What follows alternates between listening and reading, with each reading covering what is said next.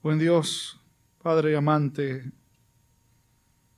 nos acercamos a este espacio de adoración en el que reflexionamos en torno a tu palabra. Nos has traído hasta aquí justamente con la intención y el propósito de oírte. Te pedimos que podamos oír tu voz, podamos ser transformados por su poder a través de tu Espíritu. Lo pedimos en Cristo Jesús, Señor nuestro. Amén. Amén. Jorgito era un niño de esos, como algunos de los nuestros. Tenía un hermano mayor y él insistía en que su hermano mayor lo sacara cada vez que el hermano salía. Y pues el hermano ya había entrado en esa edad en donde no quería estar con él porque lo consideraba muy pequeño y consideraba también que estorbaba sus planes. Así que en cierta ocasión él se acercó a su hermano y le dijo, llévame contigo esta noche, ¿qué vas a hacer? El hermano le dijo, no puedes ir conmigo, voy a salir con una muchacha.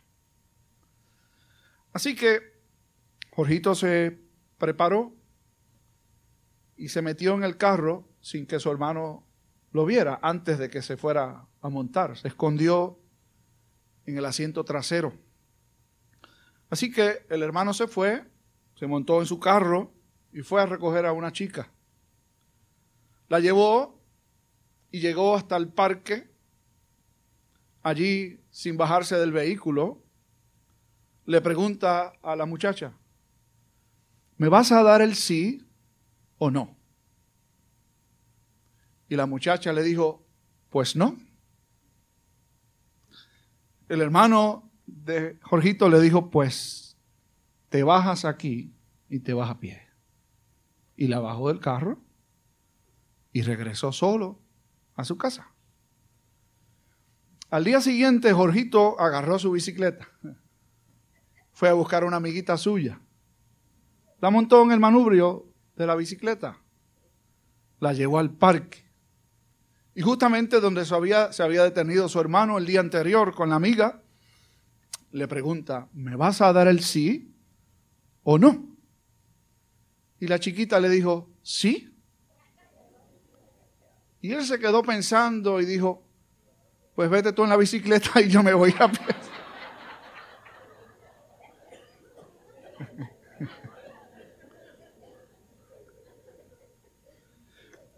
para nosotros los seres humanos se nos hace mucho más fácil que nos den una lista de cotejo. Tienes que hacer esto, esto, esto, esto, aquello y lo otro. Si nos sacan de eso, qué difícil se nos hace poder ajustarnos y decir, entonces, ¿qué hago? ¿Será que tengo que hacer lo contrario a lo que dice allí que tengo que hacer?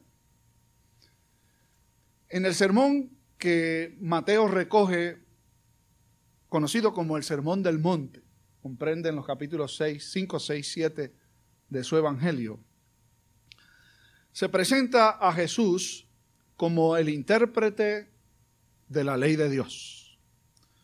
Un evangelio dirigido a una audiencia judía que tenía en alta estima todo lo que tenía que ver con la tradición del pueblo israelita, muy particularmente la Torá, o la ley, o los primeros cinco libros de la Sagrada Escritura. Comienza Jesús su sermón con lo que se conoce como las bienaventuranzas, en donde hace una descripción de lo que es un ciudadano del reino de Dios. Luego toma un poco de tiempo para hablar acerca de la ley de Dios. Y dice algo que me parece que es extremadamente importante, muy puntual, que cada cristiano debería tener claro. En esencia Jesús dice que Él no vino para abrogar la ley, sino, por el contrario, Él vino a cumplirla. Pero además de venir a cumplirla, vino a hacerla cumplir. Y le dice a sus seguidores, entre los cuales estamos nosotros hoy aquí, si vuestra justicia no fuere mayor que la de los escribas y fariseos, no entraréis en el reino de Dios. Luego pasa a interpretar seis aspectos de la ley de Dios, con un estilo muy propio y muy particular. En estos días compartiendo en la Asamblea General, se dirigió a nosotros en una de las reuniones de los comités de trabajo de la misma el pasado moderador de la Asamblea más viejo, el reverendo Graham es, su apellido. Y él hizo una observación en aquella reunión que me pareció muy interesante y muy a tono con lo que iba a compartir con ustedes en esta mañana. Él decía, me encanta y amo toda la Sagrada Escritura. Pero hay una palabra en la Escritura que es la que más me gusta. ¿Cuál es? La palabra es pero. Pero. Decía Graham, toda la escritura es inspirada por Dios. Todo lo que dice es maravilloso. Pero cada vez que hay un pero en la Sagrada Escritura, lo que va a decir después, usted aguántese, porque lo que viene no es solo la letra, sino el corazón o el espíritu de la ley de Dios. Y eso es justamente lo que Jesús hace aquí, con temas tales como el homicidio, el adulterio, el divorcio, los juramentos, el amor a los enemigos, la venganza. Dice, oísteis que fue dicho, pero yo os digo. En cada oísteis que fue dicho, Jesús se va a referir o a uno de los diez mandamientos o a uno de los otros 613 mandamientos que estaban contenidos en la ley de Dios. Solo cita seis. Y les dice a quienes le escuchan y a nosotros hoy también, ustedes oyeron que fue dicho. Y sigue a continuación. Por ejemplo, no matarás. O ustedes oyeron que fue dicho, no adulterarás. O ustedes oyeron que fue dicho, no perjurarás etcétera. Cita la ley de Dios. No la cambia. No dice que lo que se dijo está mal. Pero interpreta el corazón de lo que se dijo. Lo que sucedía con el pueblo judío es exactamente lo que sucede con el pueblo de Dios a través de todos los tiempos. Nos gusta que nos digan qué se puede hacer y qué no se puede hacer. De hecho, hay algunas iglesias, yo recuerdo cuando era muchacho, estudiaba en la escuela superior, tenía un amigo que no visitaba ninguna iglesia, yo lo invitaba, iba una que otra vez, y cierto día me dijo, ayer fui a tal iglesia y me entregaron esto, me entregó la hojita que le habían entregado en la iglesia, y la hojita tenía una serie de nos. Si usted quiere ser parte de esta iglesia, no puede hacer esto, no puede hacer aquello, no puede hacer lo otro. Lleva una lista de cosas que no se pueden hacer. Parece que hay iglesias que se han especializado en descubrir qué es lo que no se puede hacer. Y lo tienen como una lista de cotejo. De hecho, hubo un tiempo en donde era muy común, y algunos que son de mi edad o la pasan recordarán aquel tiempo. Un cristiano no fuma, un cristiano no bebe, un cristiano no juega, un cristiano no baila. Y algunos dicen, ¿qué hace un cristiano? Y no estoy diciendo que ninguna de esas prácticas sea correcta, incorrecta o correcta. Es que la relación con Dios es otra cosa. No se trata de ver qué es lo que tengo que hacer o qué es lo que no puedo hacer. Y Jesús justamente atiende ese asunto en esta parte de su sermón. Ustedes oyeron que fue dicho, pero yo os digo e interpreta. Esta mañana, en el tiempo de reflexión, a los que invito siempre, si usted llega más temprano, tome ese tiempo, un tiempo de reflexión breve, no dura ni 10 minutos. Y si no llega temprano, pues llegue temprano. Participe, escuche, ore con el resto de la congregación. Decía la persona que estaba a cargo que algunas personas cuestionan, como lo han hecho a través de todos los tiempos, la divinidad de Jesús o su autoridad. Hay personas que cuestionan la autoridad de la palabra de Dios. Y piensan que hay partes que sí y otras partes que no. De hecho, en el seminario donde yo estudié, que el Señor lo reforme o, como decía un amigo mío, que lo ilumine o que lo elimine. Me enseñaban que había partes de la escritura que eran la palabra de Dios. Porque la escritura contenía, pero no era la palabra de Dios. De hecho, cuando uno quería saber qué debía decir Dios sobre X tema, debía escuchar lo que Jesús dijo.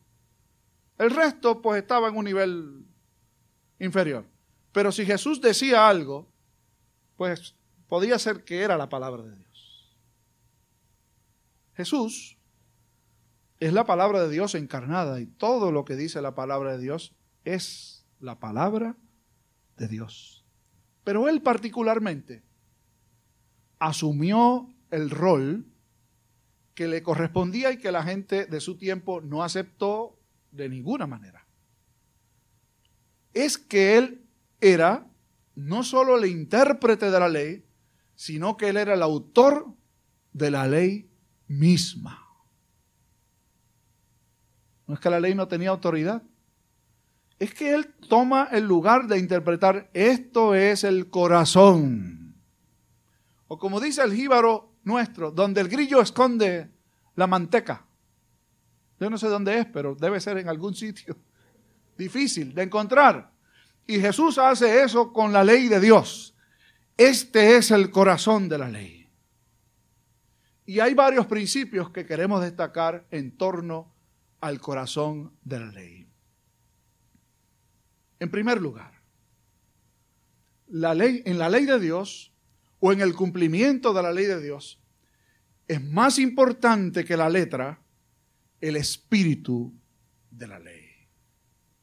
Pablo decía, la letra mata, el espíritu vivifica.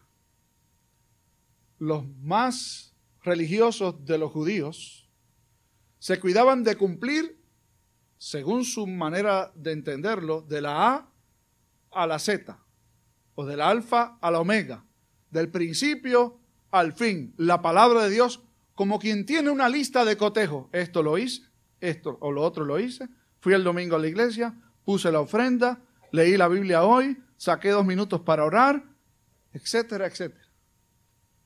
Y Jesús está enseñando que cuando se trata de obedecer a Dios, no es cumplir con un requisito. Lo que Dios espera de nosotros es que vayamos al corazón del requisito. Qué interesante que cuando le preguntaba a los chicos por qué hay que cumplir con las leyes, por qué hay que obedecer, él dijo muy cándidamente, porque si no nos castigan. Es como el que se para en un semáforo y dice, no hay guardia, me voy. Ahora, si el guardia está, me paro. ¿Por qué? Porque si me ve el guardia, me denuncia. Si la mujer me ve, me deja. Si el esposo me ve, me abandona. Si los hijos me ven, dejan de respetarme y Dios.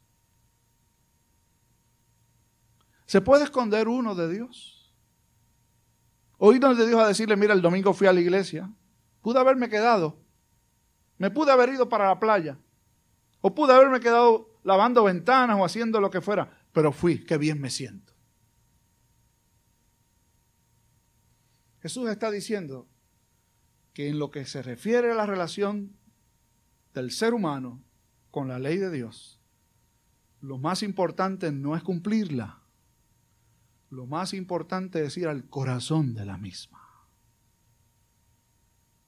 En segundo lugar, para Jesús y para la iglesia debería ser también entender la ley como no una serie de nos, como decía hace un rato. No hagas esto, no hagas aquello, no hagas lo otro. Aquí no los hay. Gracias a Dios. Pero en otros sitios hay gente que no fuma, que no bebe, que no juega, que no baila, pero son orgullosos. Tienen la lengua larga. No ofrendan como es debido. Miran por encima del hombro al otro. ¿Y qué es eso? ¿Piensa la gente que puede engañar a Dios con un carro limpio por fuera y sucio por dentro? Con una casa muy bonita y bien pintada, pero por dentro es un reguero. Con una vida que algunos pueden decir qué grande y qué bueno es. Pero sabe Dios cómo es en la casa, cómo es con los hijos, cómo es con los padres, cómo es con la esposa. ¿Cómo es donde nadie lo ve y solamente Dios lo ve? La vida cristiana no se trata de no hacer. Sí, hay asuntos que no debemos y prácticas en las que no debemos implicarnos. Pero la vida cristiana es mucho más que eso. Ya yo cumplí, dejé en la cuenta lo que fuera para cuando el viejo se muera. Y allá que se muere y nadie, nada más. Eso no es honrar al padre y a la madre. Eso no es obedecer a Dios. En tercer lugar, Jesús deseaba que quienes escuchaban su interpretación de la ley entendieran que el propósito con la cual Dios la dejó era para atender el corazón del ser humano. El salmista dice, cuánto amo tu ley. La ley de Jehová es perfecta que convierte el alma. El testimonio de Jehová es fiel que hace sabio al sencillo. Dice más, deseables son más que el oro y más que mucho oro afinado y dulces más que la miel y que la que destila del panal. ¿Cómo alguien puede describir la ley que para algunos puede parecer como algo que no me vengas a hablar de qué tengo o qué no tengo que hacer? sino irse al otro extremo y decir cuánto la amo. Justamente porque por eso Dios nos la dejó, para que entendiéramos que la mejor forma de expresar nuestro amor por Él es obedeciéndolo. Cuando yo era muchacho, yo recuerdo que yo obedecía a mis padres por dos razones fundamentales. Quizá usted hacía lo mismo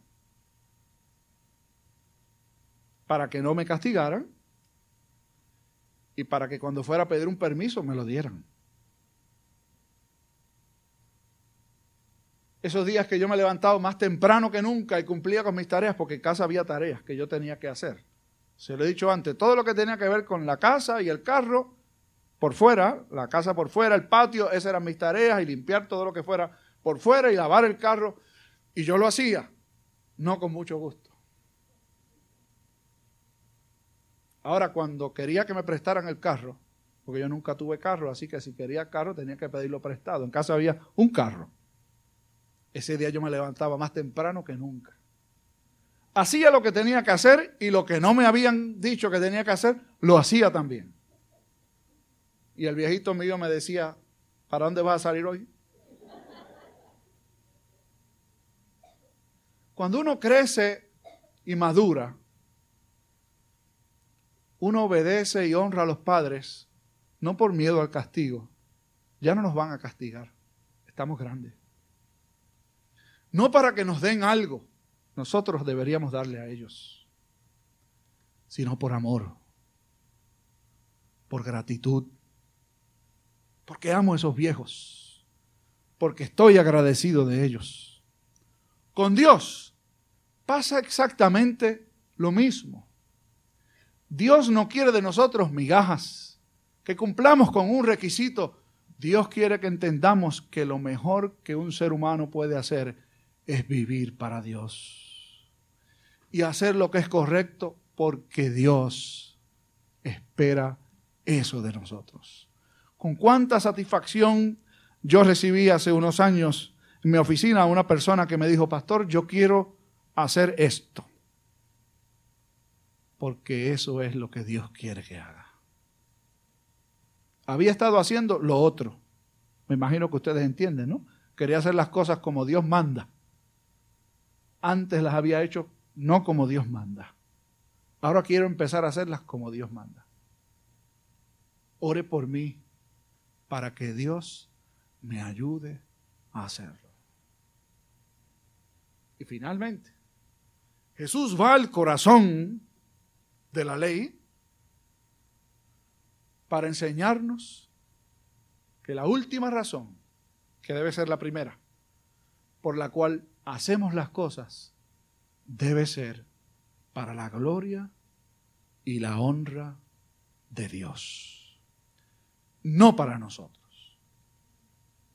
Hace tiempo leí una historia de una señora que tomó un curso de primeros auxilios y un día tuvo una experiencia, tuvo un accidente o fue testigo de un accidente de tránsito aparatoso. Y llamó a la persona, a la señora que le dio el adiestramiento. La llamó llena de gozo y de satisfacción. Fulana de tal era una enfermera quien había ofrecido el adiestramiento. Quiero que sepa cuán agradecida estoy de la capacitación que usted nos dio. Recuerda, aquel curso de primeros auxilios, de cómo responder a emergencias. La señora al otro lado del teléfono dice, cuénteme qué fue lo que sucedió. La señora dice, estuve o fui testigo de un accidente de tránsito aparatoso. Había cuerpos que habían sido despedidos de los carros, había otros cuerpos que estaban metidos, atorados dentro de los carros, había familiares cerca. Bueno, aquello fue una cosa realmente difícil de describir. ¿Y qué hizo usted? Le pregunta la persona al otro lado del teléfono. Yo seguí sus instrucciones. Respiré profundo, exhalé con calma, me senté, metí la cabeza entre las rodillas y gracias a Dios no me pasó nada.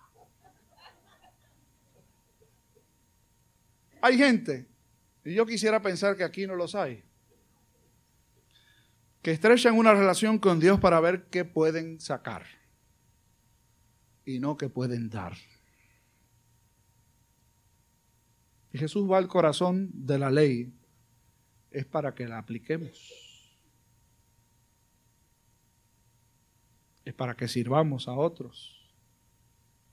Es para que honremos a Dios es para que disfrutemos de una mejor relación con Él, pero no para nosotros. Pues todo lo que nosotros pudiéramos esperar de Dios no depende de que lo obedezcamos, sino de lo que Él hizo ya por nosotros. Termino.